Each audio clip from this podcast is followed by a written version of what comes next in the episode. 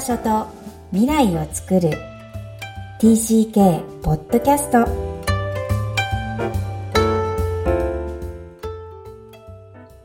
皆さんこんにちは。TCK ホームインタビューの時間です。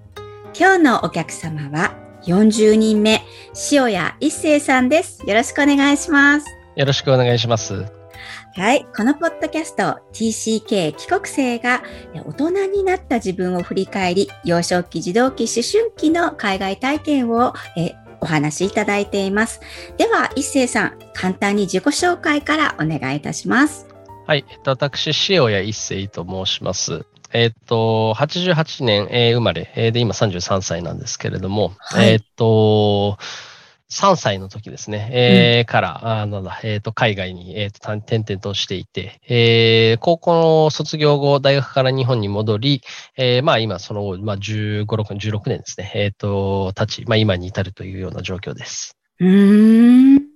え、じゃあ、転々っておっしゃるから、こう、イメージとしては、こう、ずっと長くいないっていう感じですか？そうですね。あの、3歳の時に、まあ、最初に、えっ、と、アメリカのコネチカット州、あの、ニューヨークのすぐ上にある、あの、東海岸の州なんですけれども、えー、コネチカット州に、えー、っと、ただ、えー、引っ越した後、その後そこでまあ2年間住み、その後ニューヨークに1年、うん、えー、ロサンゼルス1年弱、香港、日本、うん、えー、その後、えー、シアトル、で、まあ、日本といったような形で、うん、えっと、で、まあ、その間、引っ越す間に、まあ、あの、日本がもう、えっと、2回ぐらいかな、あの、挟まっていたりして、えっと、まあ、なので、あの、本当に、あの、一箇所に、え2年以上住むことがほとんどないような、えっと、生活というのを、えっと、続けていました。うん。同じアメリカ国内といえでも、あの、2年以上定住したことがなかったら、まあ、引っ越し及び転校はい。がかなり多いというイメージですね。そうですね。はい。あの、うん、天候はかなり良かったです。あの、うん、あの、同じ場所に住んでいても、例えば日本でも、あの、そうだったんですけれども、あの、インター、インターナショナルスクールに通っていたのが、途中で日本人学校に変わったりだとか、あの、あと途中で私立の学校行ったりだとかっていったようなこともあり、で、あとまあ、もうもちろんアメリカ国内でも、あの、まあ、引っ越せばもちろん学校は変わりますし、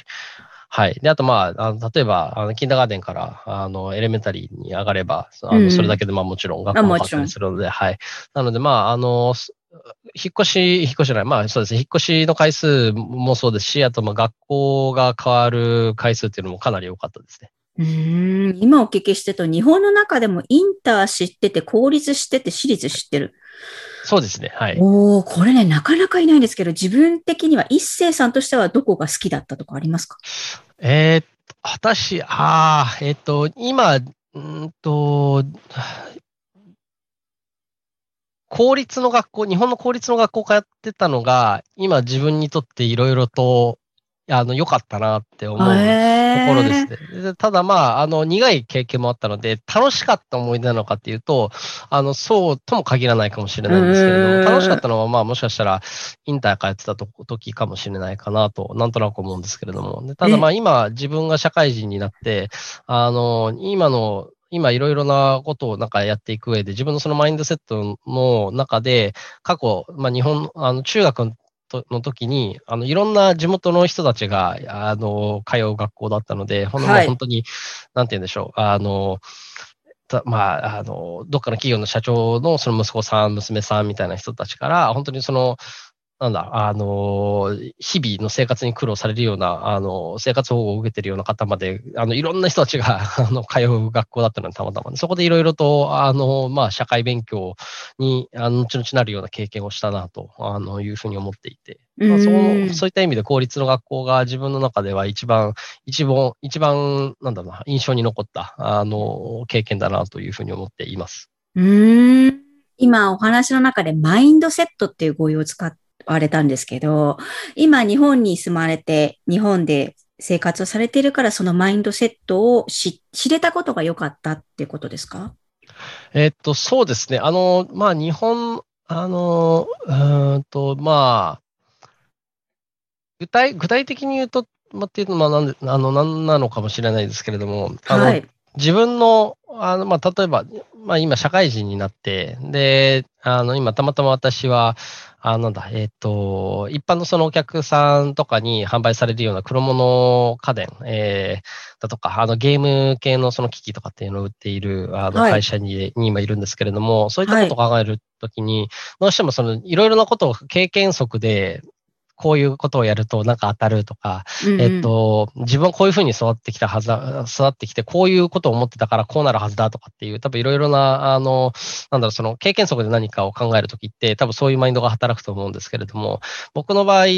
本当にその自分の周りに、その中学の、あの、なんでしょう、えっ、ー、と、時って、本当にそのいろんな人たちが、あの、あの、なんだ、まあ、よくわからないあの職業をしているご両親の方から本当にまあ立派なとあのご家庭までなんかいろいろな人たちがいて、そういう中でなんか育っていくと、あ本当になんかいろいろと人によってその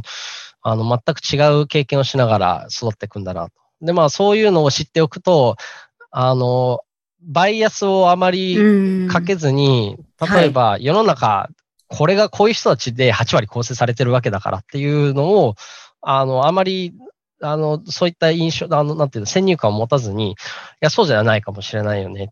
あの、まあ、自分も中学の時、あの、もう本当にいろんな人たちがいるような環境で、だったし、とかっていうのがあったりするので、そういった意味でも、まあ、例えばその会社で何か、あの、プロジェクト進めるとかっていうこともそうですし、あとまあ普通にその会社で人とやり取りするとき、あの、うんうん、あとは、まあそうですね、まあ新しいあの人が、例えば会社に入ってきたりするときとかって、まああの、まあ、まあ転校生が入ってくるのとちょっと似たような感覚ですけれども、そういうときになんか、あの、あの、こういう人であるはずとかっていったようなバイアスは、あの、かかりづらいじゃないかなっていうふうに自分で思ってて、まあそういったところが、まあ今のこの、まあ僕のマインドセットとして、結構もう小さい頃から、あの、刷り込まれているのかなというふうに思っています。うん。ありがとうございます。これね、なんで突っ込んだかって言いますと、あの、一箇所、例えば私なんて5歳から8歳ニューヨークの帰国生。まあ一つの海外体験なんですけど、そうじゃなくって逆に日本がなんか多民いろんな多民族ではないですけど、いろんな生活とか、いろんなこうシチュエーションとか、あの、まあ、階層って言っていいかどうかわからないけど、いろんな方々がいるってことを学んだ大きな場所っていうふうに聞こえたので、結構海外がそうだったっていう帰国生が多い中で、一斉さんが逆だなって思ったんです。はあ、確かにそうですね。うん、あの、僕、うん、逆に、あの、アメリカとかでの方が、うん、あの、要は、な、なんだろうな、結構先入観を持って人をジャッジしてしまうような、あの、傾向がちょっと、あの、あったかなっていうふうに思います。あの、それまあ理由はななぜかっていうと、自分がその、まあ日本人としてアメリカに住んでいて、で、はい、アメリカに住んでる時って僕は他の人たち、他のそのまあローカルの人たちから見ると、まあ Asian、ジャパニーズなわけで、うん、で、そうすると、まあ、お前はそのジャパニーズだから、そう、空手やってるんだろうとか、うん、算数できるんでしょとかって言ったような、そういうジャッジをされることがすごく多かったんですよ。で、あの、自分もももしかしたらあるタイミングで、あの、まあ、少しずつそういった、なんかマインドっていうのが多分デベロップされたのかな。まあ、あの、どっから来たら、じゃあお前こういうの好きなのかとか、なんかそう、そういうのとか、あまあ、どっか、あと、あるいはまあ、なんだろう、あの、ああいう人は、まあ、どういう、なんだろう、あの、生い立ちをしているはずとかっていうふうに結構、あの、思い込んだりするような時期があったんですけれども、逆に、あの、日本帰ってきて、あの、日本の公立学校の学校に通い始めてから、あのタイミングも多分ありましたね。多分すごく多感な時期に、にうん、えー、日本の公立の中学にその通っ、通い始めて、で、いろんな人たちが、まあ、私の他にも、まあ、帰国子女って言いましたし、で、ただ、あのアメリカではなくて、他のなんか、あのど、どこだったか忘れたんです。フランスだとか、なんかベルギーとかそういったところだったと思うんですけれども、まあ、帰国子女って、あの、あの、みんな、あの、想像するのは、帰国子女イコール、あなんか英語圏から帰国してくる人。うん、でも、まあ、そんなわけじゃないし、うんうん、あの、そういった、まあ、なんか経験をして、あなんか、いろいろと一口に、なんか人の、あの、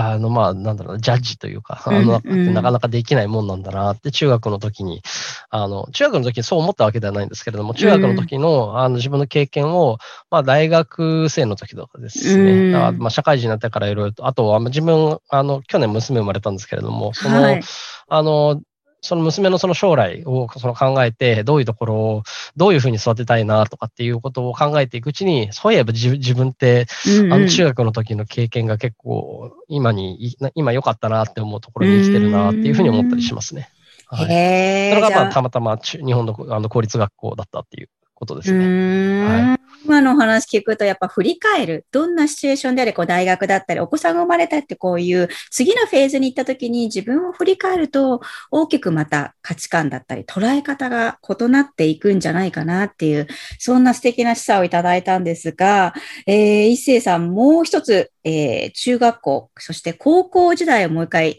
えー、思い出していただきたいのが、こんだけアメリカを転々として、えー、日本でそんな新しいフェーズでいろんな方々に会うことがあり、まあ、どっぷり日本に使っていった。まあ、そして高校生になったと思うんですが、そこからまたシアトルで自分で留学したいって思いが出てきたんですよね。はい、それはどんな経緯ですか？あの、もともと自分が、そのまあ、小学生、えー、の時か、中学生の時かな、えっ、ー、と、日本にまあ、最初に帰ってきた時、まあ、何回か一時帰国で、あの、1年、2年、日本に住みには戻ってきてはいたんですけれども、あの、その後、えっ、ー、と、あるタイミングで、えっ、ー、と、また一時帰国だっていうふうに聞いていて戻ってきたのが、それがまあ本帰国になって、で、あの、しばらく、あの、5年ぐらいからずっと日本にいた時期があったんですね。それが多分唯一、あの、2年以上同じ、あの、そこに住んだタイミングだったんですけれども、で、その時に自分の中で、あの、あの、日本の学校に通うはずではなかったけれども、結果に、結果的にまあそうなっている。でも本当は自分はアメリカに、えー、といるはずで、アメリカだったらこういう高校生活を送っているはずでとかっていうのがどっかからずっと離れ、離れずにいて、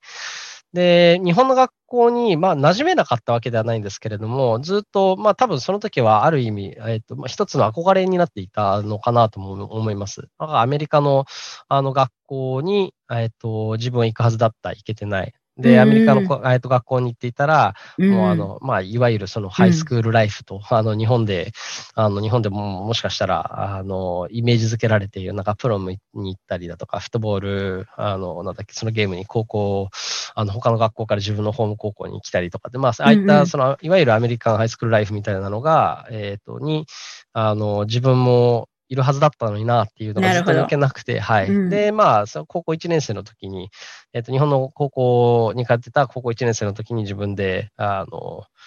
えっと、いろいろと、あの、奨学金で行ける、あの、期間とかっていうのを探して、はい、で、結局、まあ、その後、長期の留学に行くことになりました。うん。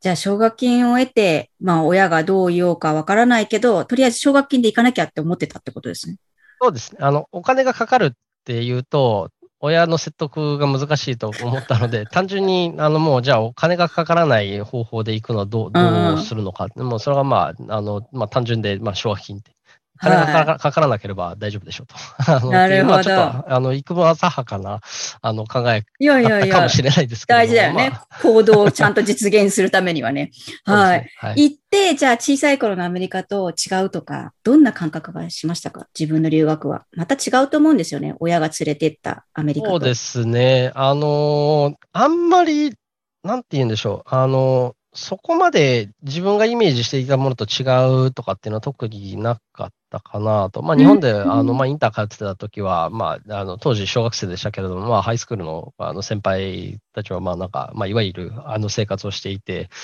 で、どまあ違ったのは、あの、どまあ、ハイスクールライフだけじゃ、あの学校生活だけではないかもしれないですけど、私生活、結構自分が日本人であることをものすごく意識させられることが多かったような気がしますね。あの、まあ、先ほど話した、あの、ことと少し重複はするんですけれども、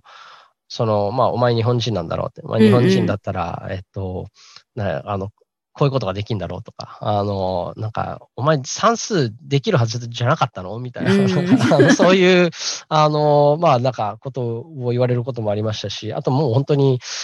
あの、あからさまな、あの、なんだろその差別的なことを言われたりだとか、あの、されたりとかっていうこともありましたし。そういったのは自分があまり、あの、その時、えっ、ー、と、なんだろう、あの、ちゃんと、なんだろう、予期していなかったっていうか、はい。あの、ちょっと忘れてる感覚ですよね。ねはい。昔もちろん小さい時もあったんですけどあったはずだもんね。はい。あの、僕今でも覚えてるのは、幼稚園、通ってた幼稚園、小学校かな？えー、でも、あの、違う人種の子たちとは、あの、遊んじゃいけないっていうのが刷り込まれていたぐらいだったので、うん、あの、で、ただまあ、多分高校生になるところには、まあ、それがもう多分忘れていたんでしょうね、うん、それを。はい。で、まあ、戻ったら、ああ、そういえば、うんこうまあ、こういうこと言われるよねって。なんか、はい。あの、本当にあの、し、み、なんか、見も知らん、あの、知りもしない人から、いきなりなんか、あの、その、ジャップ目がとかっていうふうに言われたりするような、あの、ちょっと、まあそうですね、ちょっと郊外の田舎のところだったので、そういったこと、まあ経験もありましたね。はい。うんそんなこう、両国を知っている、まあ香港も知っている一星さんが、最終的には大学も日本。はい。そして今もう日本で働かれてるんですけど、その選択ってどんなエピソードがあるんですか？あの、もともと私、えっ、ー、と、高校でアメリカを、まあ、卒業して、えっ、ー、と、高校あの、ごめんなさい、アメリカで高校を、まあ、えっ、ー、と、卒業して、で、その後、あの、大学もアメリカに行く予定でした。うん、で、で、ただ、えー、私の両親から強い反対を受けて、あの、私の父親自身が、えっ、と、アメリカで生まれ、途中まで育ち、で、日本での、あの、えっと、日本で、あの、まあ、いわゆる大学というところを、あの、卒業しなかったので、音音楽大学ですね、としか卒業しなかったので、うんうん、その後、えっ、と、父親が普通の、なんだろう、えっ、と、会社に就職したいという時にそれができず、アメリカに MBA を取りに行って、で、MBA を取った後は、まあ、アメリカで就職したんですけれども、その理由の一個は、まあ、日本だと就職、その、まあ、あの、ちゃんとできなかったからっていうのもあったんですね。で、まあ、その後、まあ、えっ、と、父親の会社が変わったり、あの転勤したりするっていう中で、まあ、日本でに戻ってきて、日本の会社にその転職するっていうことも、えっと、何度か、えっと、試みたみたいなんですけれども、その時に、あの、日本の大学を出ていない、日本のこう、あの、大学を出ていないっていうだけでものすごく、あの、まあ、就職差別ではないですけど、まあ、そういったようなものにあって、なかなか就職できなかったみたいで、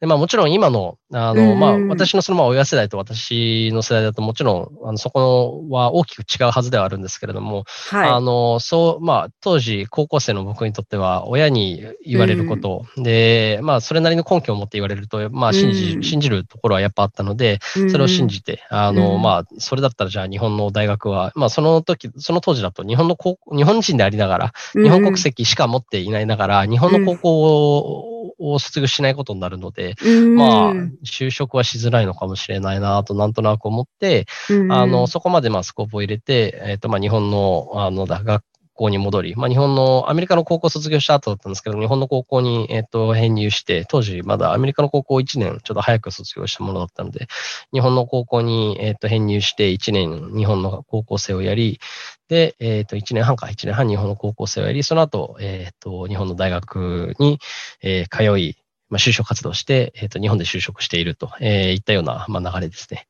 うん。なんか日本の大学行って日本に就職してる感じがしない一星さんなんですけど、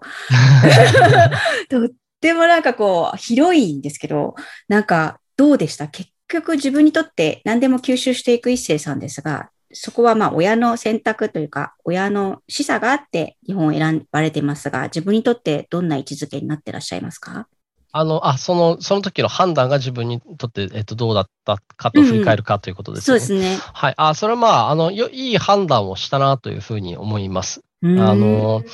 まあ、あの、まあ、もう、もう結果ありきというか、その結果がすでに分かっていて、うん、今分かっているんでね、あの、すでに今経験している結果なので、まあ、まあ当時はまあ、あの時はまあいい選択だったなっていうふうに言うの簡単なんですけれども、うん、あの、ただまあ、えっと、大学の時、あの強くそれを感じた時がですね、日本に、日本に戻ってきていて、本当良かったなと思ったのが、えっと、就職活動をしている時ですね。あの、就職活動、えっと、私の年って、あの、就職氷河期っていうふうに確か言われた時期だったかな。あの、リーマンショックの後で、うん、えっと、2009、ん大、えっと、2007、2009年か、2009年に就職活動していたんですけれども、あの、その前の年までは、まあ、いろんなその企業っていうのは、まあ、彼を採用するかしないか、えー、と迷ったら採用する。うんうん、えーっっていうふうに、いろんなその会社がやあの、そういう判断をしているっていうふうには、あの、聞いてたんですけれども、私の年は、えっ、ー、と、採用するかしないか迷ったらしないっていうふうに、あの、もう完全舵を切っているっていうぐらい、まあ、リーマンショックの後、ええー、まあ、打撃を受けている会社が多かったので、で、まあ、そこで就職が難しいというふうに言われていた時期に就職活動していました。この時期に私のアメリカに住んでいる友達と、まあ、やりとりしながら、今、就職活動中でインターンやったりして、どんどんこうのとかって話をしてると、いや、日本ってすげえな、いいなと。なんか、就職楽勝じゃんって。で、まあ、まあ、当時、あの、私はその話を聞いたときに、いや、楽勝なんて、あの、なんか、なんてこと言ってくるんだと、あの、思ったんですけども、ね、ただまあ、ただまあ、あの、いろいろ状況を聞くと、日本の就職の、就職活動の場って、アメリカと比べると非常に恵まれていて、アメリカとかって、あの、日本でいう就職活動みたいなのはないので、自分で行きたい会社とか探してインターンをやって、うん、で、で、まあそこで、まあ彼は使えそうだなというふうに思われたら、うん、あの本採用になる。まあ本採用まではその、まあインターンなんてあのほとんど給料発生しないようなものですし、その後もインターンから一番初めに、あの、なんだ、えっと、アソシエイトなり、あの、なりとして、あの、ハイヤーされるときって、ものすごく、あの、賃金ってやっぱ低いんですね。あの、ことが多いです。もちろんそのコンサルとかある、その特定のその業種、あまあ、特定の業種によって、よってそれが変わったりすることももちろんあるんです金融とかコンサルはやっぱ違います。で、ただまあ、例えばそのクリエイティブが好きでどっかのあのデザインエージェンシーに、えっと、入ったりするとかっていったような友人とかは、もものすごくやっぱ、あの、生活に苦労しているような、その就職にも、あの、困りますし、就職した後、やっぱあの、あの生活にも、あの、なかなかあの困ったりしているとかっていう状況も聞いたりしたので、その時に、あ自分はあの時にたまたま大学で、まあ日本に帰ってくることになって、あの、本当に良かったなって、あの、っ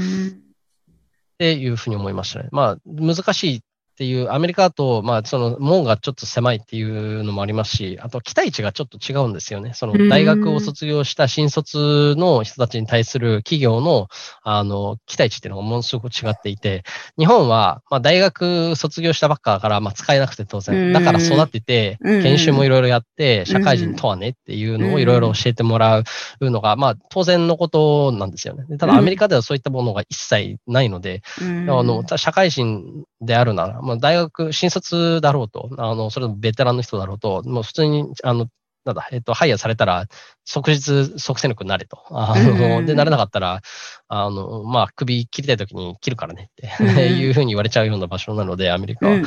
なので、そういうのを結構総合的に考えると、ああの時なんか、あの、日本に帰ってくるっていう選択をしていてよかったなって、大学の時に、あ大学とか、あと、大学就職活動している時も思いましたし、あと、就職して最初の1、2年は、やっぱそう思いましたね。うん。はい。ありがとうございます。わかりやすいです。で、今お聞きすると、一星さんはアメリカも日本もいろんな良いところも悪いところも、まあ悪いとこっていうか、この生きづらさだったり、いろんなこう自分に対するバッシングもいろんな経験をされて、だけど今に全部吸収されてる強さがあるなっていうふうに、えー、お聞きして思います。ってなると、移動が自分の人生にもたらした、まあいろいろあっても一番大きな影響って言われるとどんなことだと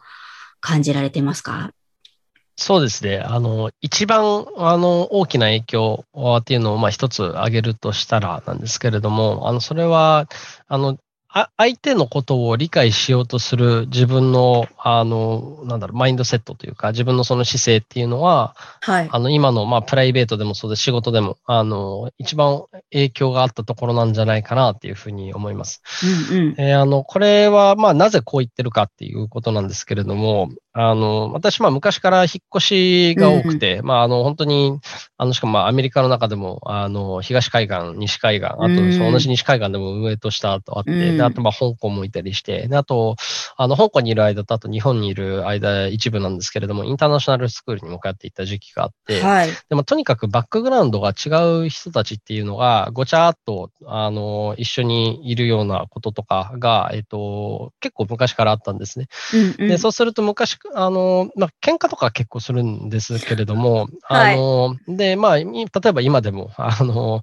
あの、なんだ、その、まあ、昔していたような、あの、なんだ、その口喧嘩、あの、子供同士の口喧嘩ではないような、その言い合いとかっていうのが、あの、まあ、家庭内でも例えば、あの、妻と怒ったり、あとは、うん、えっ、と、会社では、うんうん、あの、同僚と、あの、結構ヒートアップするようなこともありますし、ヒートアップするなんて言うんでしょう。その、まあ、なんか、論争 っていうんですかね。はい。まあ、そういう時に、あの、今、えっと、私、まあ、自分の習慣ではあるんですけれども、あの結構人のことをちゃんと理解あのしようという姿勢が結構あると思っていて、うんうん、で、なんでそういう、なんでそうするかっていうと、あの、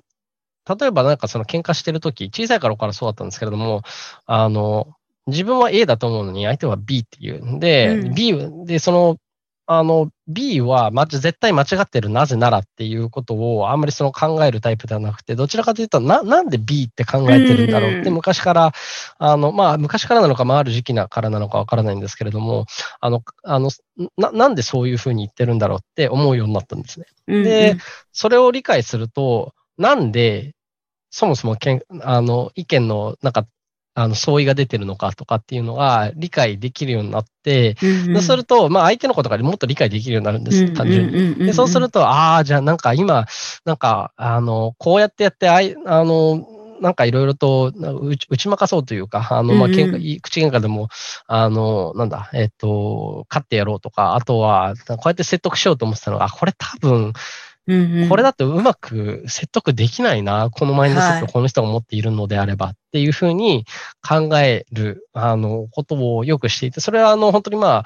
友達との、まあ、喧嘩の時も、あの時だけではなくて、あとまあもちろんその妻とのあの話し合いだけではなくて、あとあの会社でいろんな人とあの交流するとき、特にまあうち今会社、あのいろんな国籍の人があのいるので、はい。えー、ってなると、やっぱあのな、なんでそもそもそういうふうに考えるのっていうのも自分なんか理解できると、ああ、そういうわけなのってことは、じゃあそ、例えばそんなことないんだよっていうのを説明すれば、相手はもっと自分のことを聞いてくれるかもしれないですしっていう。